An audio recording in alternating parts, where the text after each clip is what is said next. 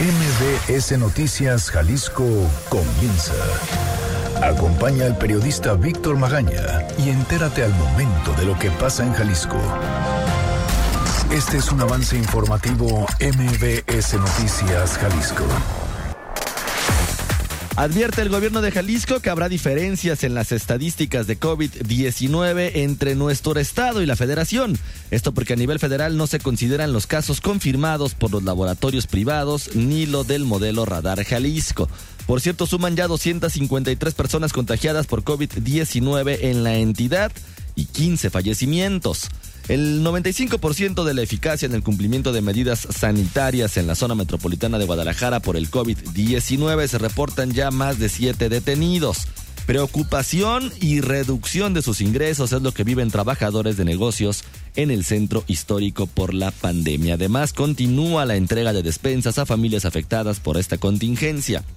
En los próximos días se va a duplicar el número de paquetes, según anunció el alcalde de Zapopan. Tlajomulco inicia el registro de apoyos alimentarios. Hoy inicia la entrega de ayuda a ciudadanos. Por su parte, el alcalde de Guadalajara responde dudas de tapatíos sobre medidas sanitarias y problemas de la ciudad. Y ayer también en Zapopan abandonaron el cuerpo de una persona dentro de una maleta en el cruce de la Avenida Las Torres y Avenida del Bosque en la colonia El Bajío de Zapopan. Poco después encontraron el cuerpo de un hombre con huellas de violencia en un predio en el cruce de las calles Milpillas y camino a la Calerilla en la colonia La Gigantera de Tlaquepaque y otro brazo humano fue localizado en Tlajomulco. En esta ocasión los oficiales lo encontraron a las afueras de un edificio de departamentos en el fraccionamiento Villa Fontana Aqua en Tlajomulco.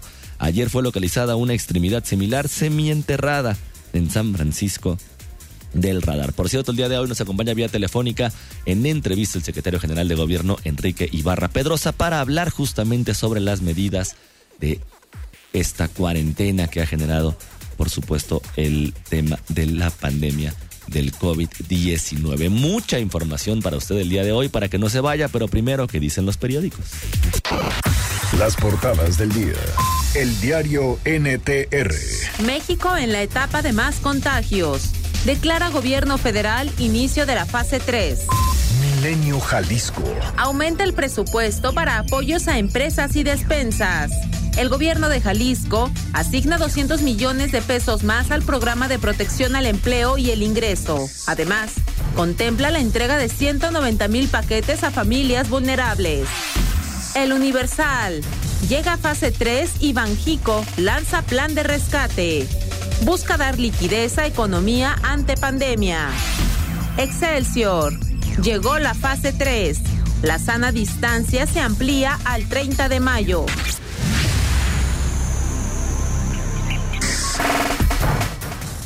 Muy buenos días, ¿cómo le va? Yo soy Víctor Magaña, me da muchísimo gusto saludarlo. Hoy ya es martes, miércoles, perdón, miércoles 22 de abril de 2020. Son 9 de la mañana con dos minutos. Erika Arriaga se encuentra en la producción de este espacio informativo y Hugo López en los controles operativos. Los teléfonos en cabina son el 36 298 248, el 36 298 249. Las redes sociales arroba MBS Jalisco en Twitter, MBS Noticias Jalisco en Facebook y mi cuenta personal arroba semáforo en ámbar. Además, le recuerdo que también tenemos un canal en Telegram Usted nos encuentra como Víctor Magaña, guion medio MBS. Ya le platicaba al inicio del programa.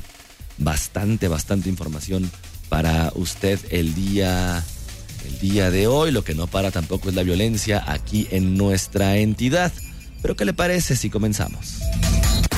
Movilidad. ¿Cómo está la ciudad del día de hoy? Saludo con gusto a Ivette Sánchez con el reporte de esta mañana. Ivette, ¿cómo estás? Buenos días. Gracias, claro que sí. Muy buenos días para todo el auditorio. Qué gusto saludarlos. Vámonos a la zona de Mariano Jiménez y Javier Mina. Un fuerte accidente en el cruce obstruye totalmente la circulación. Por favor, se da el paso a unidades de emergencia. Al parecer, en este choque hay varias personas lesionadas. Tráfico cargado sobre Periférico Norte entre Santa Margarita y Acueducto.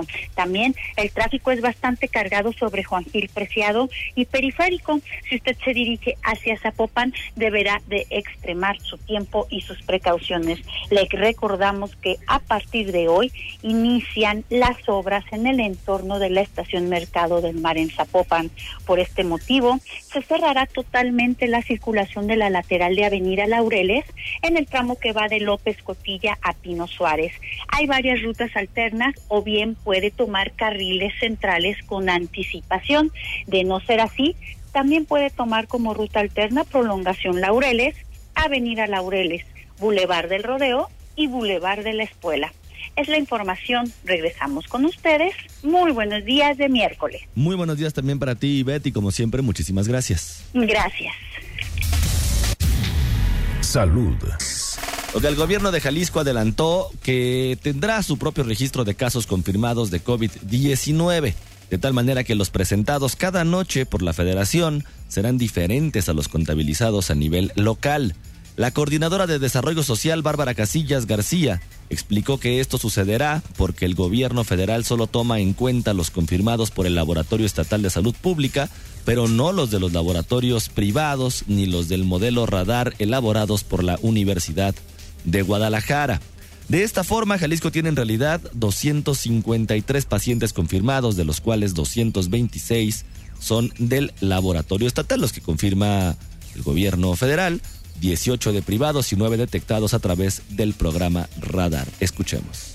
Esto no es una situación de Jalisco, esto es una situación de todos los estados que han tenido procesos de autorización de laboratorios privados y que esos laboratorios no pueden subir información a la federación. Entonces, esa es una decisión de la federación. Por eso nosotros sí queremos que la población de Jalisco conozca esta información completa, pero sobre todo lo que queremos hacer es nosotros tener esa información para poder aislar a los, a los enfermos y poder tomar decisiones y darles el tratamiento adecuado.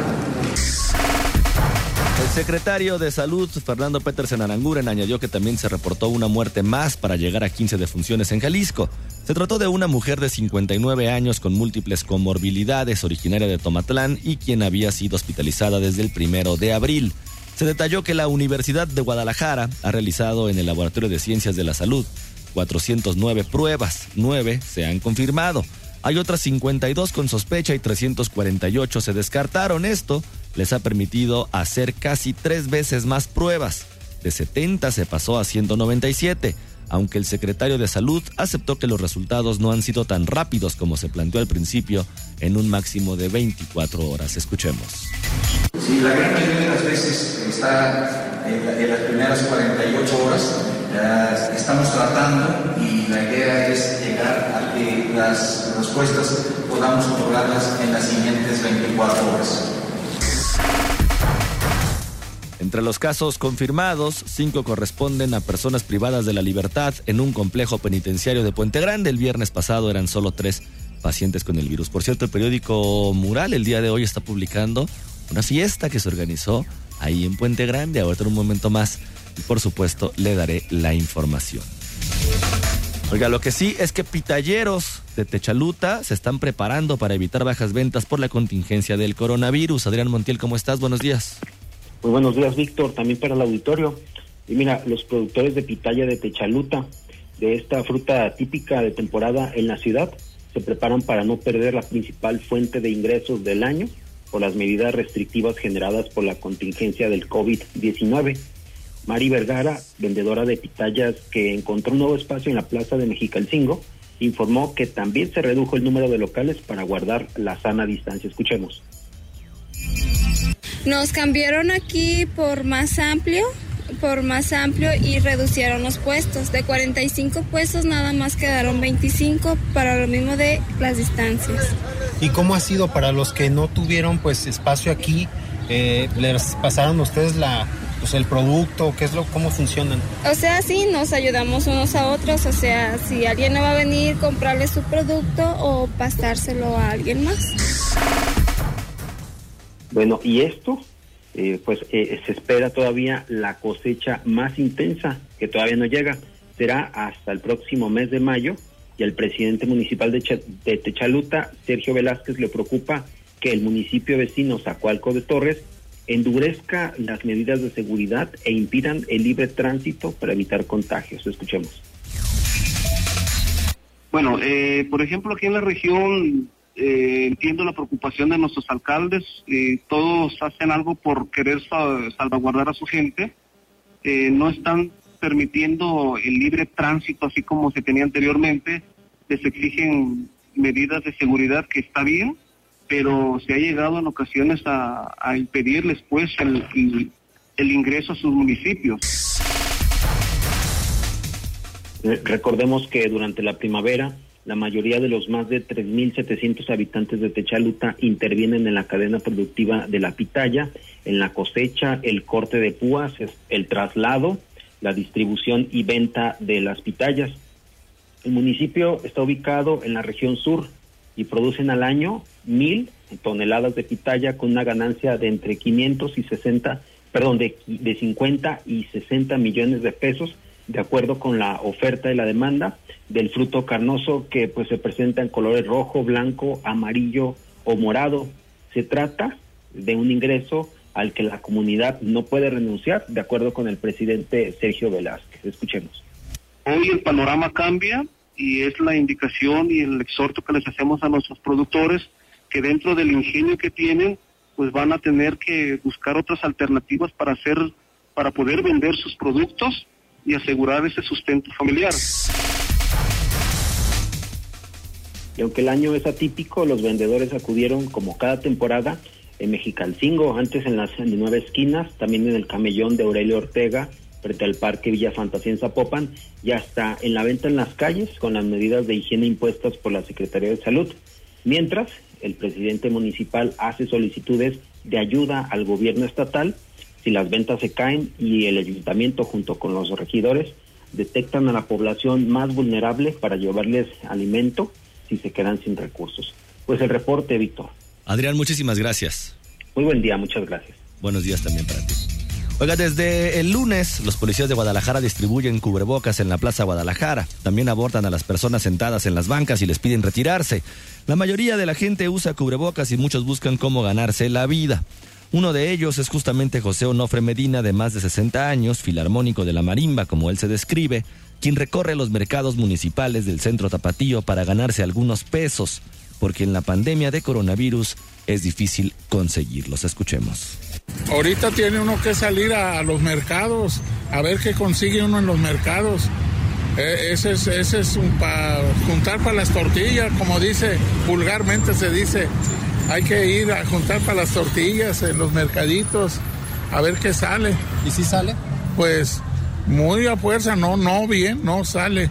También están solos, están cerrados los mercados.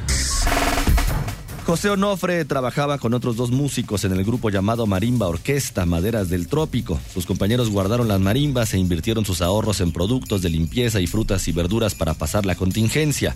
Sin dinero guardado, José Onofre visita los mercados para ganarse entre 20 a 40 pesos en cada lugar y ganar como máximo 200 pesos al día. Así le afectó la crisis sanitaria.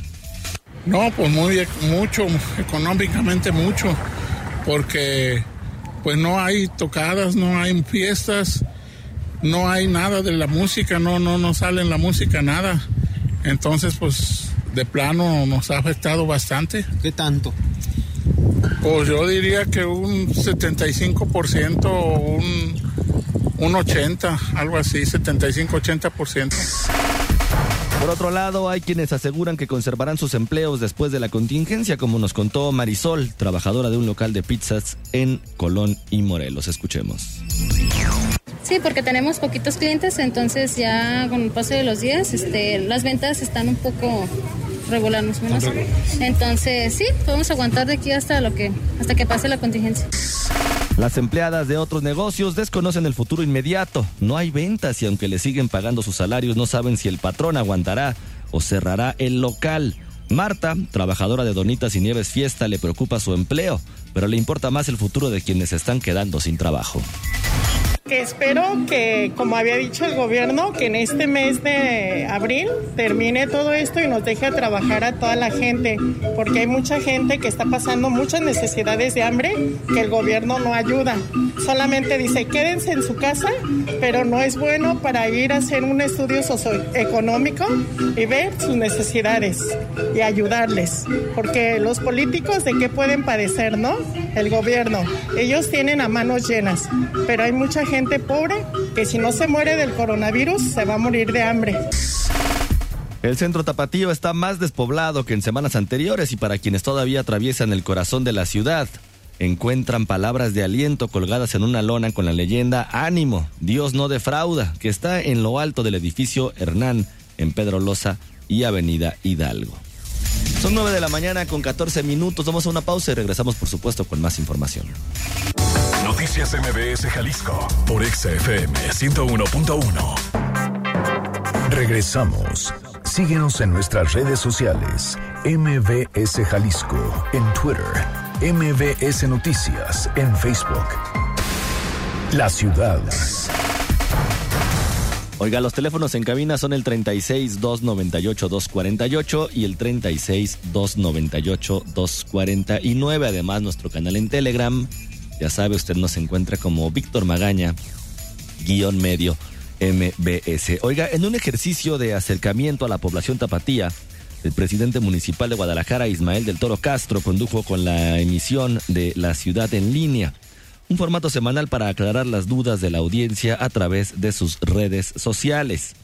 En el mensaje inicial, el presidente Tapatío destacó el inicio de la fase 3 de la epidemia de COVID-19 en México y solicitó a los tapatíos continuar con las medidas sanitarias.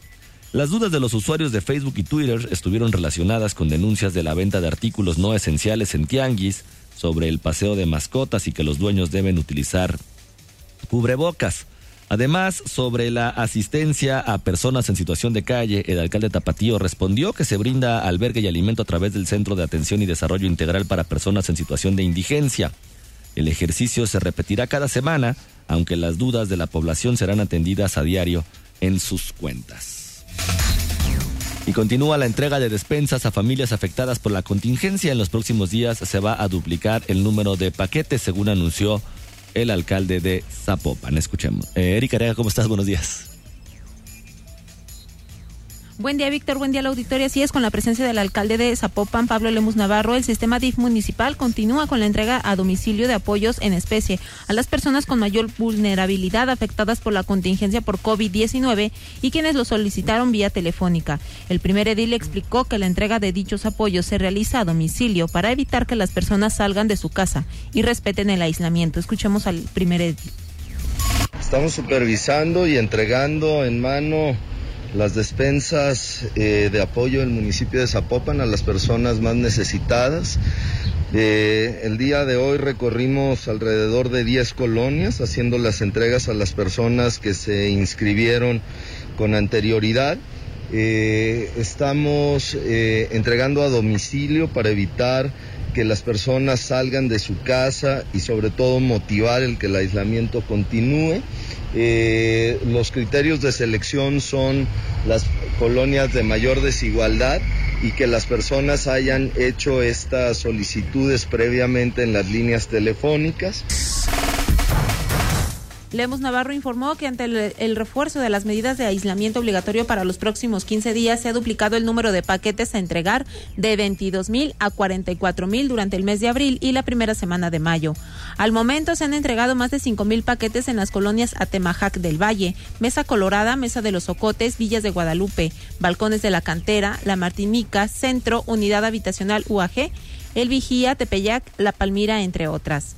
Para solicitar el apoyo de despensas, los interesados deben llamar al teléfono 38 36 34 44, extensión 3460, de lunes a viernes, de 9 de la mañana a las 2 de la tarde, o en la línea del call center 21000000 con más de 200 telefonistas. Es la información, Víctor. Erika, Erika, muchísimas gracias. Gracias, buen día. Buenos días también para ti.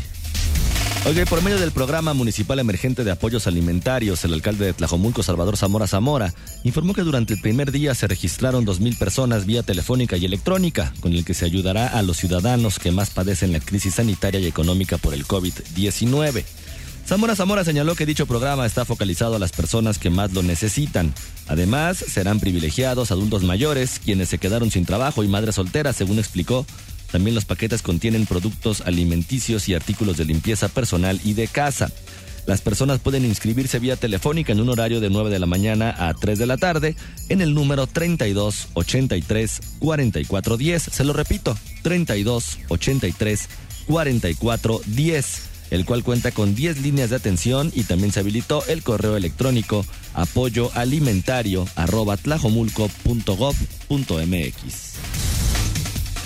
en esos momentos el gobernador del estado, Enrique Alfaro Ramírez, está pues haciendo la presentación de los avances del proyecto de reconversión hospitalaria y sede alterna allá en el Hospital Ángel Leaño por el COVID-19.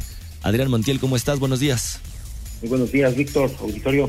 Mira, para informarte que, eh, bueno, se informó que al momento hay 102 pacientes hospitalizados que representan el 12% de pacientes con COVID-19 en la capacidad hospitalaria que se tiene contemplada con el plan de reconversión, escalamiento hospitalario y bueno, y brindar atención tanto de pacientes graves y no graves con esta enfermedad. Al momento hay una disponibilidad de 1.320 camas en la fase 2 de este plan de reconversión. Para la tercera fase se contemplan 2.185 camas y en la fase 4 3.161, que es el tercer escenario de pacientes con esta enfermedad. En relación a la sede alterna del Hospital Ángel Leaño, eh, comentaron que eh, se estuvieron contemplando dos eh, sedes, principalmente la Expo Guadalajara, las villas panamericanas para pues reconvertirlos como hospitales. Sin embargo, se quedó en el hospital doctor Ángel Leaño, que tenía ya dos años abandonado y que requirió pues para su reconversión 180 millones de pesos, tanto para obra civil, para equipo y para operarlo tres meses. Sobre la última cifra son 75 millones de pesos a tres meses, pero si dura la contingencia más o menos se ajustará esta, esta cifra. y bueno, este hospital, esta sede alterna, eh, contribuirá con 500 eh, camas, 450 para pacientes no graves y 50 camas para pacientes graves. También recordemos que este, este plan de reconversión y escalamiento hospitalario está en, en concordancia tanto con las instituciones como el IMSS, el ISTE, el gobierno federal y el sector privado. Pues lo que se está eh, diciendo en este momento, Víctor. Adrián, muchísimas gracias. Muy buen día, gracias. Muy buenos días también para ti. Oiga, son 9 de la mañana con 27 minutos. No se vaya, regresando vamos a platicar con el secretario general de gobierno, Enrique Ibarra Pedrosa, justamente sobre las medidas que se están implementando ya de manera obligatoria aquí en la entidad por parte del gobierno del estado. Escuchas Noticias MBS, Jalisco, por XFM 101.1. Estás escuchando MBS Noticias, Jalisco, con Víctor Magaña.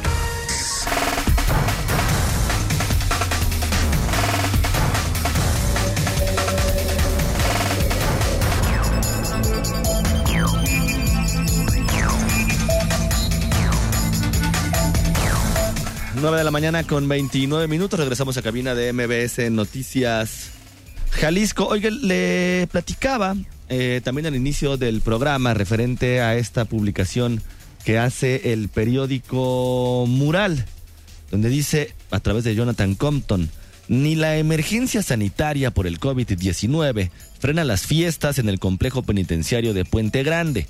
El empresario Horacio Servín Martínez, detenido desde diciembre pasado por un presunto fraude por 1.588 millones de pesos, fue captado con una convivencia con bebidas embriagantes. Apenas el 9 de abril, el accionista de fábrica de sulfato El Águila promovió el amparo 242 diagonal 2020 para solicitar su libertad bajo caución por posibles riesgos a su salud por el nuevo coronavirus.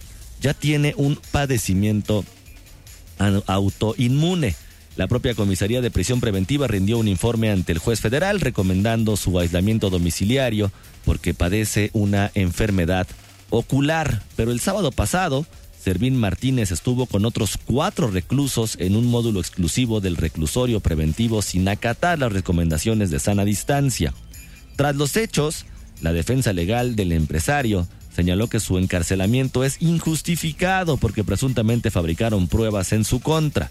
El director de reinserción del Estado, José Antonio Pérez Juárez, ha sido señalado por irregularidades en la aplicación de protocolos en la contingencia al autorizar un partido de fútbol en el complejo penitenciario con apuestas, carne asada, cerveza e incluso el convivio con las reclusas. Además, también lo que publica el diario NTR el día de hoy es Gobierno se olvida de ayudar a víctimas.